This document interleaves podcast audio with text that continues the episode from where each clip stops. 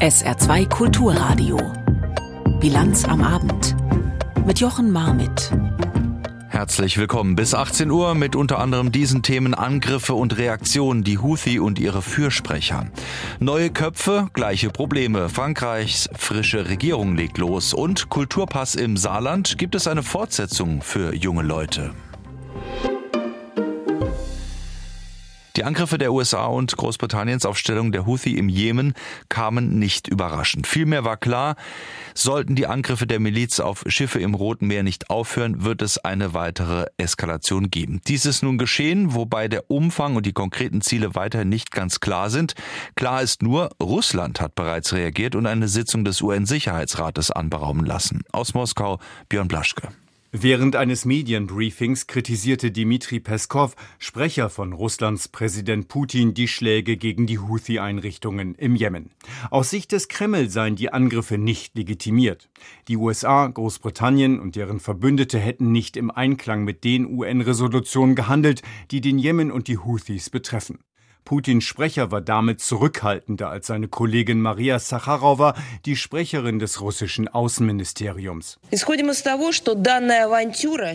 Wir gehen davon aus, dass dieses Abenteuer der Kräfte einer illegalen Koalition eine unmittelbare Gefahr für den globalen Frieden und die Sicherheit darstellt. Deshalb auch habe Russland die Sitzung des UN-Sicherheitsrates erbeten. Auf der werde Russland die Einschätzungen dieser gesetzwidrigen Aktion zur Sprache bringen. Russland rufe die Weltgemeinschaft dazu auf, die Angriffe auf den Jemen entschlossen zu verurteilen. Russland ist einerseits ein enger Verbündeter des Iran, der wiederum die Houthis unterstützt. Gemeinsam stehen sie gegen die USA. Andererseits unterhält Russland gute Beziehungen zu einem wichtigen Verbündeten der USA und Europas, Saudi-Arabien. Wir teilen die von unseren regionalen Partnern, unter anderem von Saudi-Arabien, geäußerte Besorgnis. Und wir rufen dazu auf, eine weitere Eskalation der Situation nicht zuzulassen. Ein vielschichtiges Beziehungsgeflecht. Prinzipiell aber profitiert Russland von der Situation, weil sie ablenkt von der sogenannten Militäroperation in der Ukraine. Eine ganz konkrete Auswirkung der Houthi-Angriffe auf Handelsschiffe, ein wochenlanger Produktionsstopp beim Autobauer Tesla im Werk Grünheide, weil Bauteile nicht geliefert werden können. Hintergrund sind eben die Angriffe der jemenitischen Miliz auf internationale Handelsschiffe. Damit es hier auf Sicht eine Verbesserung gibt, will nun auch die EU militärisch mitmischen. Helga Schmidt aus Brüssel. Die Vorbereitungen laufen. Diplomaten der Europäischen Union haben einen ersten Entwurf gemacht, wie die Europäer sich am Militäreinsatz gegen die Houthis beteiligen könnten. Mit dem Einsatz sollen die Handelsschiffe im Roten Meer gesichert werden. Deutschland hat schon Unterstützung zugesagt. Nach den Worten eines Sprechers im Berliner Außenministerium ist die Bundesregierung bereit, sich an dem Militäreinsatz zu beteiligen, wenn es einen europäischen Rahmen gibt. An dem wird jetzt gearbeitet. Im Gespräch ist der Einsatz von Kriegsschiffen, die Raketen in der Luft abwehren können. Außerdem wird auch die Entsendung von Aufklärungsflugzeugen diskutiert, die frühzeitig vor Raketenangriffen warnen können. Über diese Vorschläge entscheiden müssen jetzt die Außenminister der EU. Sie treffen sich in zehn Tagen in Brüssel und das wäre dann auch der frühestmögliche Termin und damit nach Israel. Israel verteidigt sich nicht nur konkret im Gazastreifen und im eigenen Land, auch zurzeit vor dem Internationalen Gerichtshof gegen den Völkermordvorwurf. Nachdem Südafrika gestern drei Stunden lang seine Klage begründen durfte, legte Israel heute drei Stunden lang seine Sicht der Dinge dar. Die Reaktion fiel vorhersehbar klar aus. Ludger Katzmierzak fasst zusammen. Das Szenario, das Südafrika gestern vor dem Internationalen Gerichtshof gezeichnet habe, spiegle nicht im geringsten die Realität wider. Es sei ein völlig verzerrtes Bild vom Krieg zwischen Israel und der islamistischen Hamas, so der israelische Jurist Tal Becker in seiner Replik auf die Anklage Südafrikas. Israel begehe keinen Völkermord in Gaza, so der Regierungsberater, sondern verteidige sich gegen eine Terrorgruppe, die am 7. Oktober des vergangenen Jahres unvorstellbare Gräueltaten begangen habe. Becker bezeichnete die Ermordung von fast 1200 israelischen Zivilisten durch die Hamas als größten Massenmord an den Juden innerhalb eines Tages seit dem Holocaust. Israel befindet sich in einem Verteidigungskrieg gegen die Hamas, nicht gegen die palästinensische Bevölkerung, um zu erreichen, dass die Hamas nicht erfolgreich ist. Israel unternehme alles, um die Zivilbevölkerung in Gaza vor Angriffen zu warnen. Das Leid der Menschen dort gehe allein auf das Konto der Terrororganisation Hamas, so Becker, der seit Jahren das israelische Außenministerium juristisch vertritt. Schonungslos detailliert berichtete er über die brutale Ermordung von Kindern vor den Augen der Eltern, von Folter, sexuellem Missbrauch und Israelis, die lebend verbrannt wurden. Israel sei in diesem Fall nicht der Aggressor, so Becker, das Land reagiere lediglich auf den Terror der Hamas. Die Forderung Südafrikas, dass Israel seine militärischen Aktivitäten einstellen solle, bezeichnete er als haltlos und absurd. Wenn der Antragsteller fordert, dass in diesem bewaffneten Konflikt Israel seine Einwohner nicht beschützen darf, dann heißt das auf geradezu absurde Weise, dass das Gericht wegen eines angeblichen Völkermordes eine Militäroperation beenden soll, die sich gegen die permanenten Angriffe der Hamas richtet, die ihrerseits eine klare Agenda des Völkermordes verfolgt. Südafrika wirft Israel vor, nicht gezielt gegen die Hamas vorzugehen, sondern die Palästinenser als Volk vernichten zu wollen. Als Kläger fordert das Land vom IGH einstweilige Anordnungen gegen Israel. Die Militäroperation müsse stoppen, humanitäre Hilfe zugelassen und die Versorgung der Menschen mit Nahrung und Wasser sichergestellt werden. Über diesen Eilantrag wird das höchste Gericht der Vereinten Nationen vermutlich schon in den kommenden Tagen entscheiden. Sollte es auch zu einem Verfahren wegen des Völkermordvorwurfs kommen, könnte dies Jahre dauern. Vor dem Friedenspalast, dem Sitz des Internationalen Gerichtshofs, verfolgten mehrere hundert pro-israelische und pro-palästinensische Demonstranten die Verhandlung auf großen Bildschirmen. Schon gestern lieferten sich beide Lager heftige verbale Auseinandersetzungen, skandierten Parolen und schwenkten Fahnen. Die Kundgebungen blieben bislang aber weitestgehend friedlich. In diesem Zusammenhang gehen wir nach Belgien. Dort gab es aktuell Kritik an der deutschen Regierung. Und zwar von einer Ministerin der aktuellen belgischen Regierung. Sie tendiert eher zu einem Fokus auf den Schutz der palästinensischen Bevölkerung in der Debatte um den Gazakrieg. Doch dem belgischen Regierungschef war diese Kritik zu unangenehm. Er hat die Ministerin nun zurückgepfiffen. Jakob Mayer. Belgiens Premierminister versucht vom anderen Ende der Welt aus für Disziplin in seinem Kabinett zu sorgen. Alexander de Croo ist gerade in China zu Besuch und er pfeift im belgischen Sender Radio 1 Entwicklungsministerin Caroline Genet zurück. Die Sozialdemokratin hatte die Bundesregierung für ihre Nahostpolitik scharf kritisiert. Genet nannte es im Magazin Knack schwer nachvollziehbar, dass sich Deutschland von einer israelischen Regierung, die so wörtlich schamlose Kolonisierungspolitik betreibe, vor den Karren spannen lasse. Dazu sagt Regierungschef De Croo. Ich würde doch wat Afstand willen, uh, willen van nemen. Davon möchte ich mich distanzieren. Ich glaube nicht, dass wir andere europäische Länder kritisieren sollten. Unser Land war eines der ersten in Europa, das das Hauptaugenmerk darauf gerichtet hat, dass es keine unschuldigen zivilen Opfer mehr gibt. Andere sind uns darin gefolgt und das ist gut so. Die belgische Ministerin hatte in dem Interview die Frage aufgeworfen, ob die deutschen Freunde zum zweiten Mal auf der falschen Seite der Geschichte stehen wollten und ob man zusehen wolle, ob es im Gazastreifen zu einer ethnischen Säuberung komme.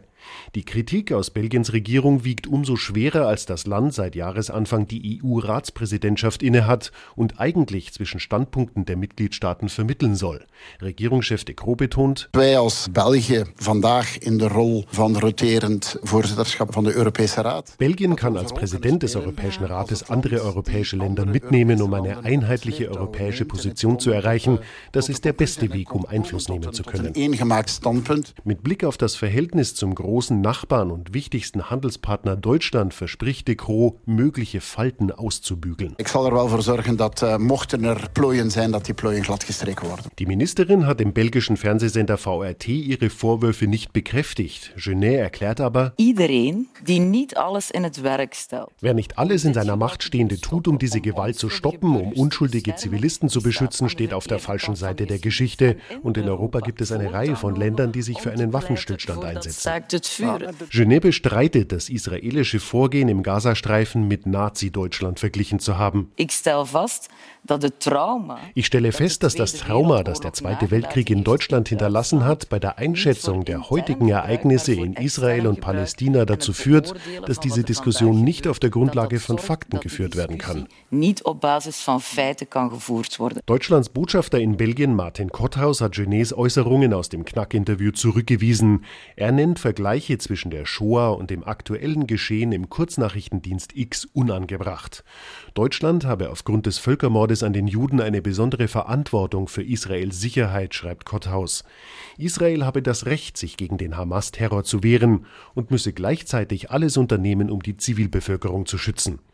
Die EU tut sich schwer, einen gemeinsamen Standpunkt zum Gaza-Krieg zu formulieren. Vor allem in den ersten Tagen und Wochen nach dem Hamas-Überfall Anfang Oktober stellte Deutschland Israels Recht zur Selbstverteidigung in den Vordergrund. Spanien, Frankreich, Belgien, Irland und Luxemburg betonten dagegen stärker, dass bei der israelischen Gegenoffensive die palästinensische Zivilbevölkerung geschützt werden müsse. Sie hören die Bilanz am Abend auf SA2 Kulturradio 20 Minuten vor sechs. Wir kommen zum frischen Wind in Frankreich. Zumindest wäre das der Wunsch von Präsident Macron. Er hat ja diese Woche seine neue Regierung vorgestellt und diese neue Mannschaft mit dem jüngsten französischen Premier aller Zeiten hat dennoch auch bekannte Gesichter. Die Schwergewichte der Vorgängerregierung sind ja geblieben. Was wird also nun kommen von den neuen und alten Akzenten zusammen? Die auf jeden Fall haben eine klar konservative Kante. Caroline Diller. Normalerweise dürfen die Medien dabei sein, wenn der Präsident bei der ersten Sitzung eines neuen Kabinetts ein paar Worte an die Minister richtet. Heute bekamen die Fernsehteams einen kurzen Satz von Emmanuel Macron, bevor sie rausgeschickt wurden. Das ist die neue Regierung an die Arbeit. Bien, le gouvernement rassemblé, au travail. Frei nach dem Motto, nichts Besonderes passiert. Dabei hat Macron mit Rachida Dati einen Coup gelandet. Die neue Kulturministerin war bereits unter Nicolas Sarkozy Regierungsmitglied, damals für das Justizressort verantwortlich. Dati hat ein ausgeprägtes konservatives Profil und ist dafür bekannt, verbal austeilen zu können. Übrigens auch gegen Macron, dessen Partei sie als Verräter von rechts und links bezeichnet hatte. Letztes Jahr hatte sie aber auch ein Regierungsbündnis ihrer konservativen Republikaner mit dem Präsidentenlager vorgeschlagen. Ihr neuer Job sei kein Widerspruch, sagte Dati bei der Amtsübergabe. Ich verstehe, dass meine Ernennung manche überrascht. Mich übrigens nicht. Sie ist die Antwort auf ein wirkliches Bedürfnis, das Bedürfnis des sogenannten Frankreichs der kleinen Leute, die sich politisch vertreten sehen wollen. Vor allem entspricht sie wohl aber dem offensichtlichen Wunsch des Präsidenten, der Regierung mehr konservative Kante zu geben. Dafür steht auch Catherine Vautrin, die neue Arbeits- und Gesundheitsministerin. Vautrin hatte bereits während der Präsidentschaft von Jacques Chirac unterschiedliche Regierungsposten und wurde vor allem durch ihren Widerstand gegen die Ehe für alle bekannt. Für den Politologen Stefan Sumstek bedeutet die neue Regierung vor allem eines. Siphonage, enfin un siphonage de plus. Nämlich eine weitere Aushöhlung der Droite républicaine, der gemäßigten Rechten in Frankreich, sagte Sumstek bei France Info. Er leitet die Abteilung Meinung und Politik beim Umfrageinstitut Ipsos. Das ist eine gut erprobte Strategie des Präsidenten, die schon in der Vergangenheit funktioniert hat und es offenbar noch immer tut, nämlich das Abwerben einzelner Persönlichkeiten. Aktuell Rachida Dati natürlich, auch Catherine Vautrin. Acht von 14 Ministern waren an irgendeinem Punkt ihrer Karriere mal bei der konservativen UMP oder später bei den Republikanern. Diese Kurskorrektur nach rechts ist nicht neu, aber Macron steht immer offener dazu. Politisch aber ist sie riskant. Viele sehen darin eher eine Kampfansage als ein Kompromissangebot, vor allem die konservativen Les Républicains. Die haben Kulturministerin Rachida Dati kurz nach ihrer Nominierung aus der Partei geworfen. Politologe Stefan Sumstik. Les Républicains sont toujours un parti die Republikaner sind immer noch eine Oppositionspartei durch und durch, die keine Bündnisse mit der Regierung eingehen will. Die politische Blockade in der Nationalversammlung wird bleiben. Ein oder zwei bekannte Gesichter, die sich jetzt Macrons Lager angeschlossen haben, reichen nicht, um die gesamte politische Rechte zu überzeugen, mit ihm zusammenzuarbeiten.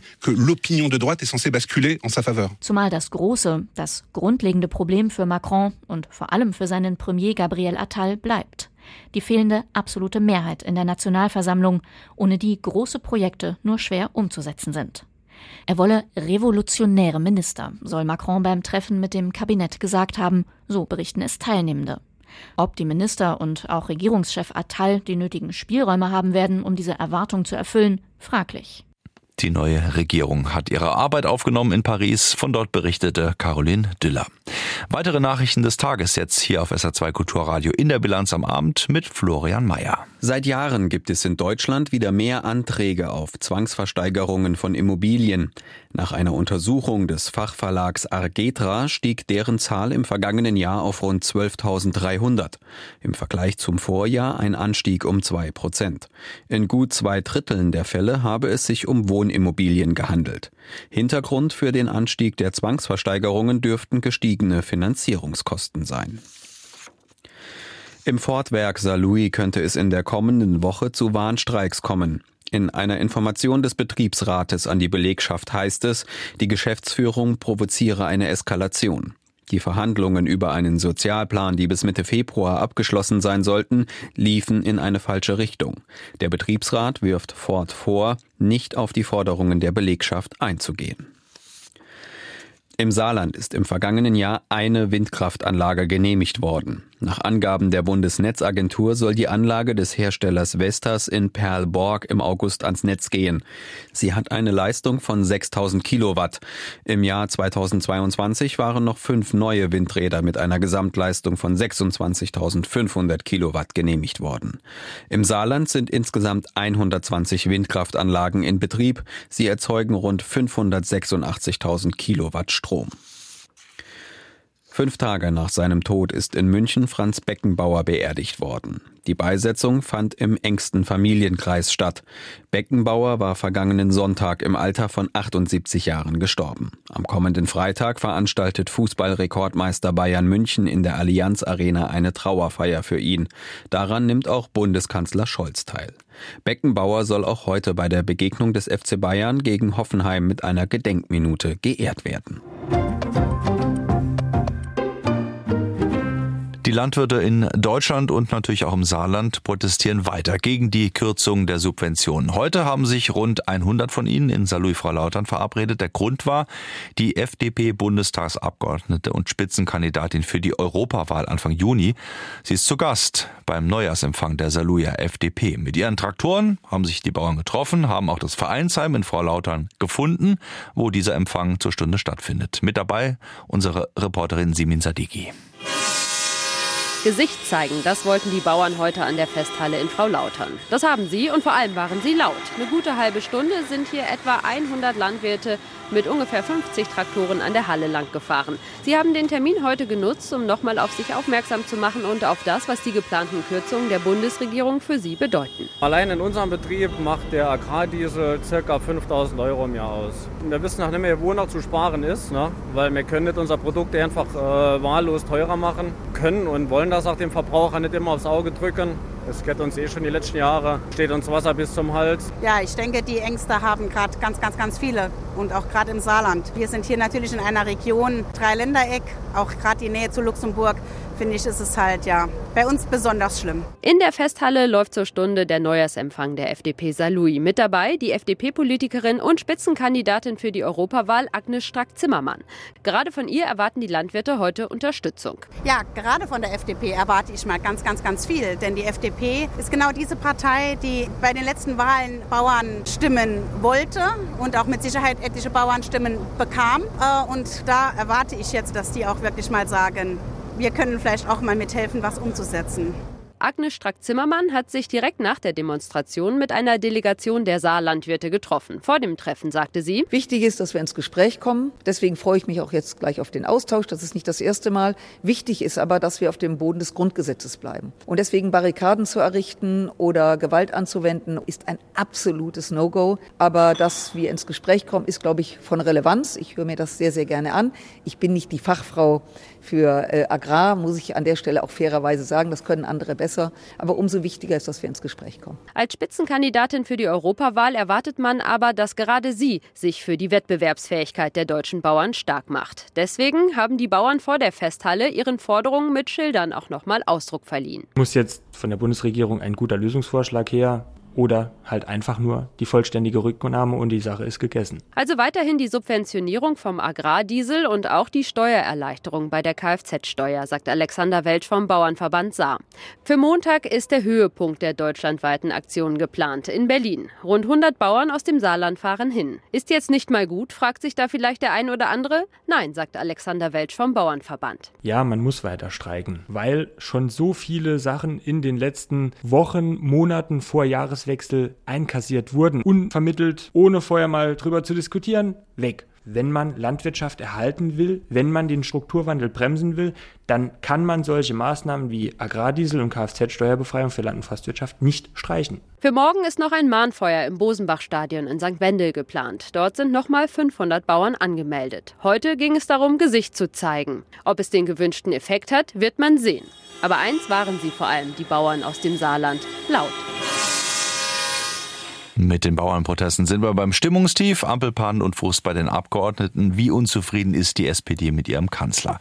Bei der SPD-Klausur hat es gestern Abend eine Aussprache gegeben, mehrere Stunden lang. Heute Abend geht sie zu Ende. Kai Clement. Drei Stunden Aussprache mit dem Kanzler, doppelt so lange wie ursprünglich geplant, mit über 40 Wortmeldungen. Ein Zeichen von Krise? Nein, sagt der Wuppertaler Abgeordnete Helge Lind, bekannt für seine wortgewaltigen Auftritte im Parlament. Für ihn vor allem ein Zeichen der Wertschätzung des Kanzlers für die Fraktion und dass man sich als ein gemeinschaftliches Kunstwerk sozusagen begreift, wo nicht der eine auf den anderen reagiert oder der eine den anderen in Frage stellt, sondern wo wir wirklich das zusammen machen. Über die Aussprache wurde Stillschweigen vereinbart. Wer nachfragt, bekommt heute auch genau das zu hören. Viele Abgeordnete wollen sich gar nicht äußern. Das gilt auch für Co-Parteichefin Saskia Esken. Ihrer gestrigen Beschreibung, sehr solidarisch, sehr angemessen, sehr beseelend, hat sie heute nichts hinzuzufügen.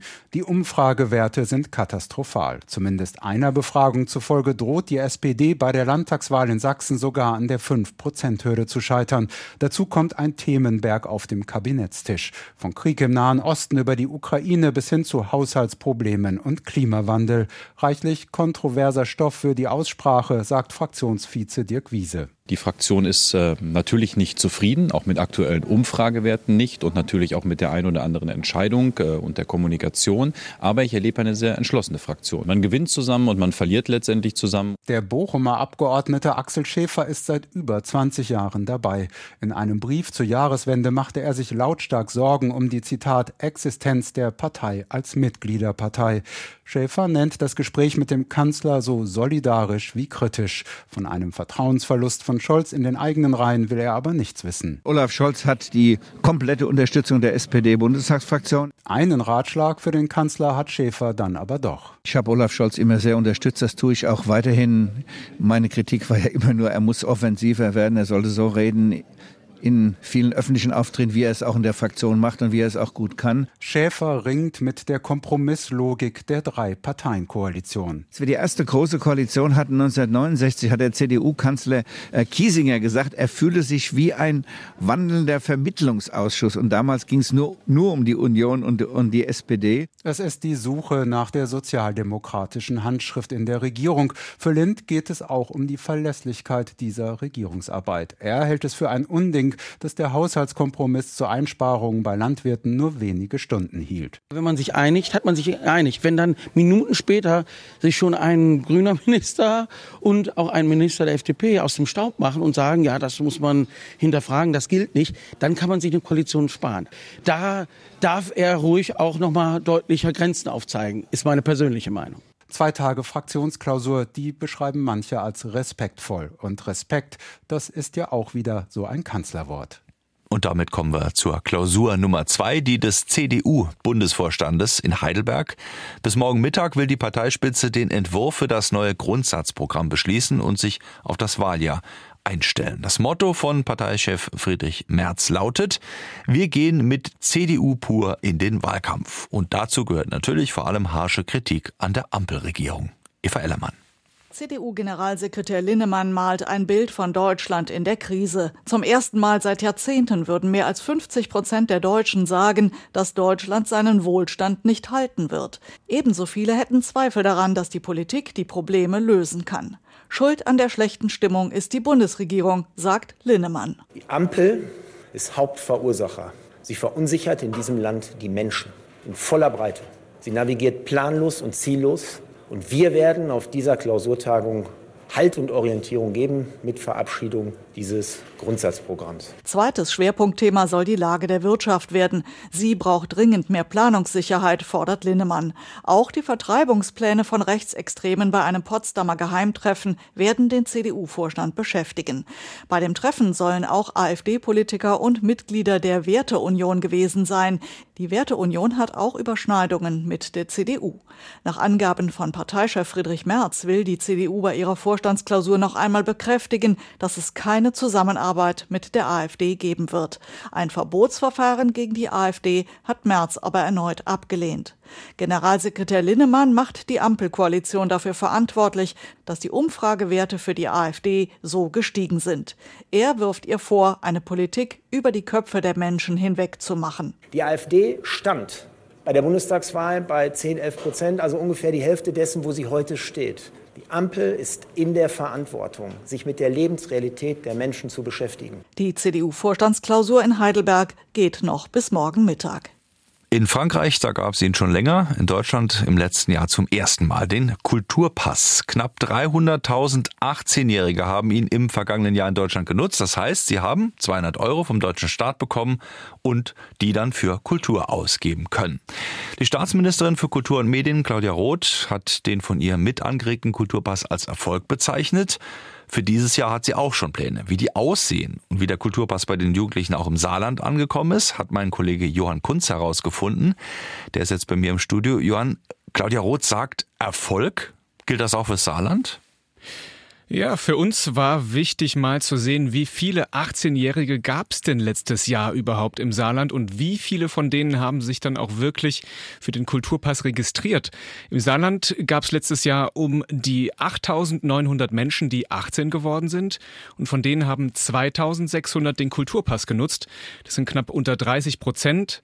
Im Vergleich zum bundesweiten Durchschnitt hat das Saarland da leider etwas das Nachsehen. Bundesweit haben nämlich 36 Prozent aller Nutzer nutzungsberechtigten 18-Jährigen den Pass beantragt. Da waren es dann doch rund sieben Prozent mehr. Könnte man jetzt darauf zurückschließen, dass 18-Jährige hierzulande weniger Interesse an Kultur haben als im Rest von Deutschland? Naja, das lässt sich so pauschal nicht sagen. Da spielen natürlich auch viele andere Faktoren mit rein, wie zum Beispiel das Angebot. In der Kulturpass-App sieht man ja schon immer im Vorhinein, wo in meiner Stadt was gebucht werden kann. Und im Saarland ist eben besonders Saarbrücken da stark vertreten. Die anderen Städte im Saarland weniger. Und dort gibt's ja natürlich auch viele 18-Jährige, die dort leben, die dann vielleicht nicht so von dem Angebot profitieren konnten. In einem Bundesland wie NRW, wo es mehrere Großstädte gibt, kann das eben eben auch anders aussehen. Natürlich gibt es dann auch Statistiken. Letzte Woche ging bundesweit eine rum, die gezeigt hat, wofür dieser Kulturpass am liebsten genutzt wurde. Wie ist das nun hier im Saarland? Ja, da deckt sich die bundesweite Statistik sehr mit der saarländischen. Der Kulturpass Schlager, wenn man so möchte, war mit Abstand das Buch. Mehr als die Hälfte aller Käufe wurden für Bücher getätigt, dabei vornehmlich sogar eine ganz bestimmte Nische, nämlich englischsprachige Jugendromane. Sagt dir Coming of Age was? Ja, das hat, glaube ich, was mit Pubertät und äh, Kompanie zu tun. Ja, genau. Geschichten also über das Erwachsenwerden, also auch genau auf die Zielgruppe zugeschnitten. Und auch Mangas, also japanische Comics, die sind also immer noch unter Jugendlichen sehr beliebt. Das Kino ähm, war natürlich auch mit dabei. Ist von dem Geld auch was in die Lichtspieltheater dann geflossen, auf dem Umweg über die jungen Leute? Kinos waren auch nach den Büchern der Gewinner des Kulturpasses. Ein Fünftel der Buchungen wurden für Kinos genutzt. Auch da gab es Präferenzen, nämlich die Blockbusterfilme Oppenheimer und Barbie. In der Kamera 2 hat man mir übrigens gesagt, dass durch diese Mainstream-Filme dann aber auch viele aufmerksam auf das alternativere Programm im Kino geworden sind. Das fand ich war eigentlich eine ganz schöne Beobachtung. Ansonsten, um das noch abzuschließen, wurde der Kulturpass auch für Konzerte und Theater genutzt und am wenigsten günstigsten für den Kauf von Instrumenten. Da ist also noch ein bisschen Luft nach oben und wir fragen uns natürlich jetzt alle, wie sieht es aus mit den Plänen? Wie soll es in diesem Jahr weitergehen mit dem Kulturpass? Claudia Roth, die Staatsministerin für Kultur und Medien, hat schon angekündigt, den Kulturpass verlängern zu wollen. Aktuell hängt das aber noch vom Bundeshaushalt ab, wie sie sagt. Der wird Ende Januar beschlossen. Und ansonsten plant Claudia Roth, den Kulturpass nach Frankreich auszuweiten. Also, dass man dann den deutschen Pass in Frankreich für Kulturangebote einlösen kann und natürlich auch umgekehrt. Und das, um ehrlich zu sein, wäre doch echt gerade hier im Saarland eine tolle Geschichte. Für wahr. Hoffen wir mal, dass der Geldengpass in Berlin das Ganze nicht kippen lässt. Sind gespannt, wie viele Jugendliche in diesem Jahr dann in Sagemünd ins Kino gehen beispielsweise oder sich auch französische DVDs kaufen. Johann Kunz über den Kulturpass und wie er im Saarland angenommen wurde, gehört hier in der Bilanz am Abend auf SA2 Kulturradio. Jetzt kriegen Sie von mir noch die Aussichten für die Nacht und fürs Wochenende. In der Nacht bitte aufpassen. Hochnebeldecke, daraus gefrierender Sprühregen, durchaus mit Glatteisbildung möglich. Tiefstwerte von minus zwei bis minus fünf Grad. So starten wir dann morgen in den Samstag. Grau, Nebel, Hochnebel, Temperaturen morgen dann zwischen minus ein und plus zwei Grad. Und für den Rest des Wochenendes, auch am Sonntag, viele Wolken, Schneekriesel die Höchstwerte von minus zwei bis plus zwei Grad. Mit diesen Aussichten möchte ich mich bedanken. An dieser Stelle ein schönes Wochenende von Jochen Marmet und der Bilanz am Abend.